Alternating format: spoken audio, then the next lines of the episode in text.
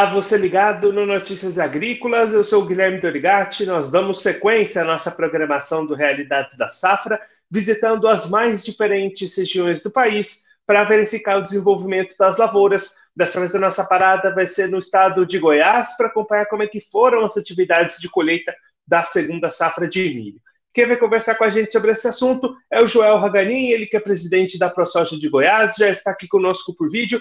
Então seja muito bem-vindo, Joel. É um prazer tê-lo aqui mais uma vez no Notícias Agrícolas.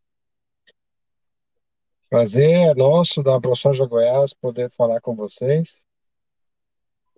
Joel, conta pra gente como é que foram as atividades de colheita da safrinha aí no estado. Da última vez que a gente conversou, a colheita estava começando ainda e a expectativa já era de redução de produtividade de produção. Como é que se encerraram as atividades aí no estado? Sim, as atividades de, de colheita do milho safrinha no estado de Goiás uh, estão encerradas, né? Salvo algumas pequenas exceções. E realmente essas perdas não só se confirmaram, como também foram maiores do que aquelas que a gente esperava no início da safra. Né? Pelo, pelo último levantamento aí da, da Conab, com a safra em andamento, já se projetavam perdas aí que fariam com que a, a nossa segunda safra ultrapassasse pouco mais de 8 milhões de toneladas, mas a gente acredita que agora com a finalização da colheita aqui no estado, essas essa produtividade não deve alcançar 8 milhões de toneladas. E aí, Joel, o que, que levou essa redução? Né? A gente lembra a expectativa inicial de vocês era de 10 milhões de toneladas antes do início dessa safra. O que, que levou essa redução grande na produção? Acho que o principal fator de redução da produtividade do milho aqui no estado de Goiás foi ah, o déficit hídrico, né? Nós tivemos aí o mês de abril e o mês de maio com baixa ocorrência de chuvas, né, chuvas muito desuniformes, e associado a, a, essa falta de chuvas também tivemos algumas regiões que tradicionalmente produzem milho um pouco melhor, tiveram um ataque intenso aí de cigarrinhas, que, que, que deram muitos problemas de doenças no milho, e também associado a algumas áreas aqui no extremo sudoeste, com ocorrência também de geadas aí, e também ajudaram a reduzir esse potencial produtivo do milho segunda safra aqui no estado de Goiás. E Joel, olhando agora para o mercado, como é que estão as condições para comercialização desse milho? O produtor goiano consegue avançar nessas vendas? Os preços são bons? O que, que a gente pode falar da comercialização até aqui? Então, o mercado, o mercado do, do milho, ele está, vamos dizer assim, é, frio, né, nos últimos tempos. Nós, o mercado ele não consegue estabelecer uma velocidade normal de comercialização, um pouco por, pelos preços, que são preços que estão aquém do que era esperado e não são preços remuneradores para as produtividades que os produtores tiveram.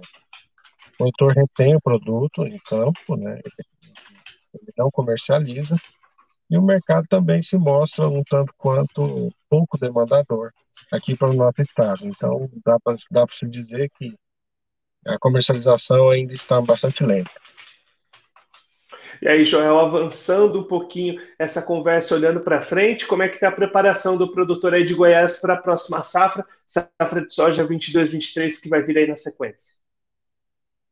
Sim, os produtores já, já estão assim, os preparativos já estão em pleno andamento, os, os, fertilizantes já estão nas propriedades, né? Algo que a gente achava que seria um grande problema, salvo pequenas exceções, tem fluído muito bem.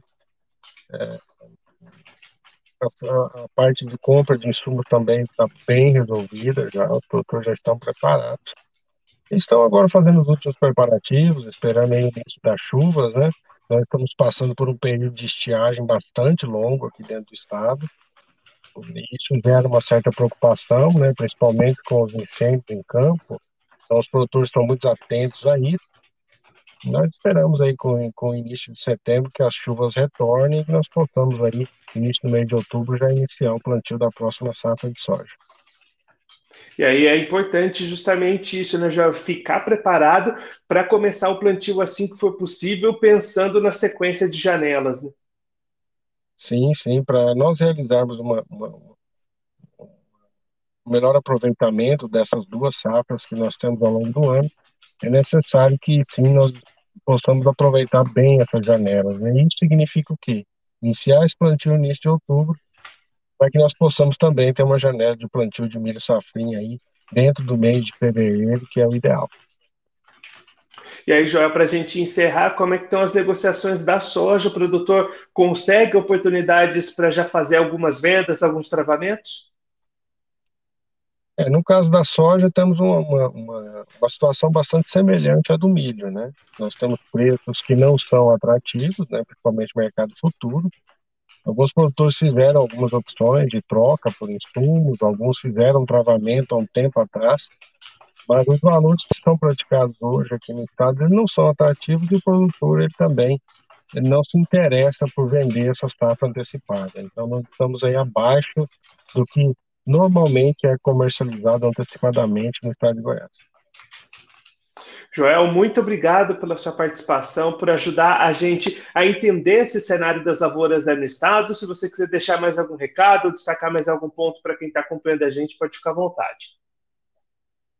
Sim, né? Primeiramente, nós queremos agradecer a oportunidade e deixar uma mensagem de otimismo aí, e que nós, produtores, possamos ter aí uma excelente safra no, no próximo período.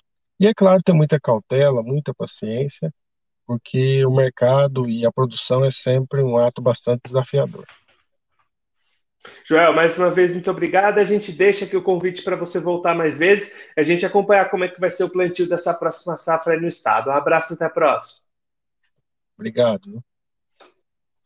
Esse, o Joel Haganin, ele que é presidente da ProSoja de Goiás, conversou com a gente para mostrar como é que foram as atividades de colheita da segunda safra de milho e como é que são as perspectivas pensando na próxima safra de soja, a 22-23. Joel destacando para a gente que as atividades de colheita se encerraram com a confirmação da redução da produtividade e da produção.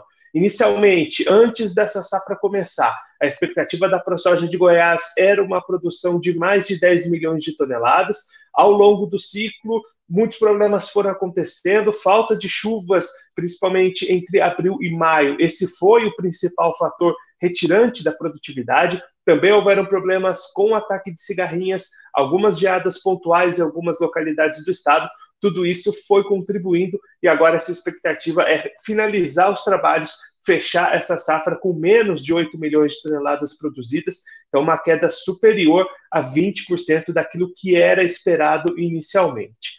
João também destacando que o momento de mercado não é muito positivo para o produtor de milho goiano, os preços estão abaixo do esperado e aí as negociações bastante travadas nesse momento. Produtor tem o produto, mas não busca as vendas, mercado também pouco demandante, então as vendas do milho vão demorar um pouquinho mais para continuarem avançando lá no estado de Goiás. Enquanto isso, o produtor focando na sua preparação para a próxima safra de soja 22-23, trabalhos em campo já começando, insumos já todos recebidos dentro das propriedades, adubos também, fertilizantes. Havia até alguma incerteza, algum temor do produtor goiano quanto à entrega desses insumos. Tudo ocorreu dentro do previsto, tudo dentro da normalidade, produtor já preparado, deixando tudo pronto para iniciar o plantio assim que as condições forem positivas. Já até destacando a importância de iniciar esse plantio dentro de uma boa janela, pensando não só para essa safra de soja, mas também para a segunda safra de milho de 2023, que precisa ter uma janela positiva ali no mês de fevereiro.